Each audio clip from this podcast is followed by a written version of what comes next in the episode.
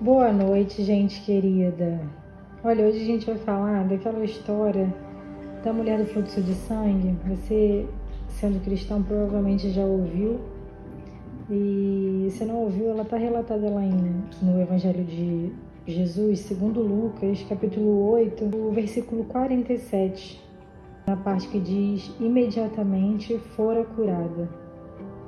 Gente, um dos mais tocantes e instrutivos milagres do Salvador está diante de nós essa noite.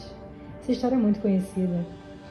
E assim, a mulher era muito ignorante. Ela imaginou que a virtude emanava de Cristo por uma lei da necessidade, sem o seu conhecimento ou vontade direta, sabe? Sem que Cristo permitisse que isso acontecesse diretamente, enfim. Além disso, ela era uma estranha à generosidade da pessoa de Jesus. Até porque, se não fosse, ela não teria ido por trás para roubar a cura que ele estava tão pronto a ofertar, na verdade.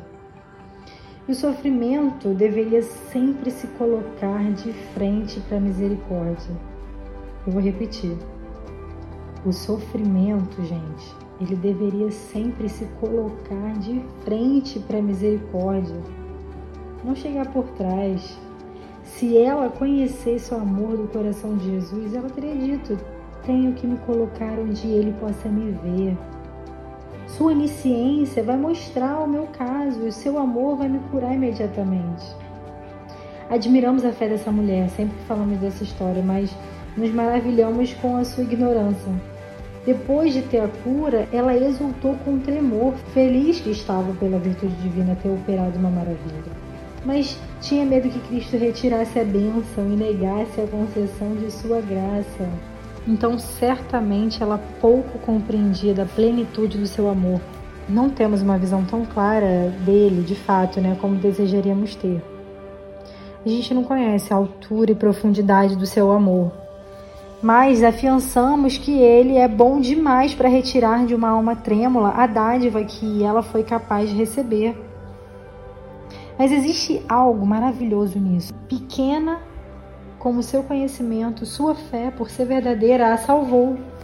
E a salvou imediatamente, sabe? Não teve nenhum atraso tedioso, não. O milagre da fé foi instantâneo. Se tivermos fé como um grão de semente de mostarda, não é isso que a palavra diz? A salvação é nossa herança atual e eterna.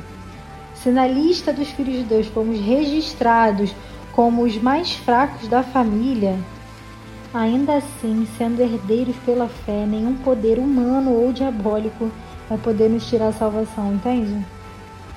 Se pudermos nos aventurar atrás dele, tocar a ponta de suas vestes, já é suficiente. Mas podemos ser ousados, inclinar nossas cabeças sobre o seu peito. Coragem, tímido. Sua fé te salvou, vá em paz. E assim diz a palavra de Deus, ó. Justificados, pois, mediante a fé temos paz com Deus.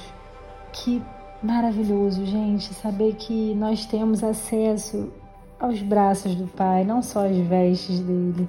Ele está sempre disposto a nos curar.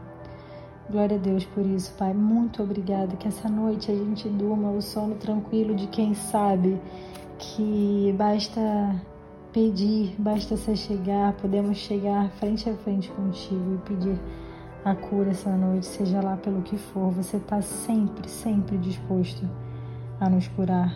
Eu oro assim em teu nome. Amém.